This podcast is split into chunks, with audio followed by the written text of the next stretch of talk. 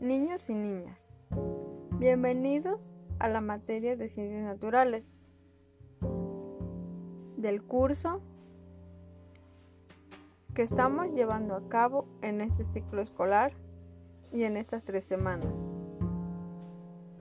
En este curso de ciencias naturales abordaremos el tema de los sistemas, es decir, el sistema muscular, el sistema nervioso y el sistema óseo.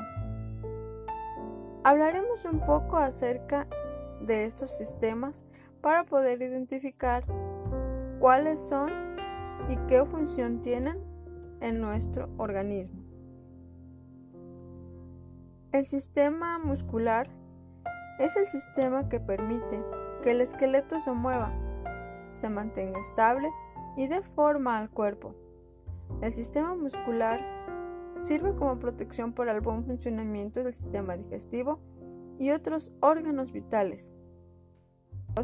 Es el sistema de conexiones nerviosas que permite transmitir y tener información del medio que nos rodea.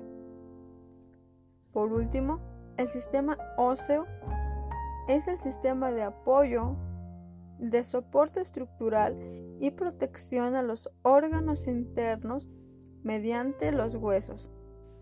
Como tal, estos tres tipos de sistemas son fundamentales en el cuerpo humano, ya que de ellos depende el buen desarrollo de cada uno de nosotros.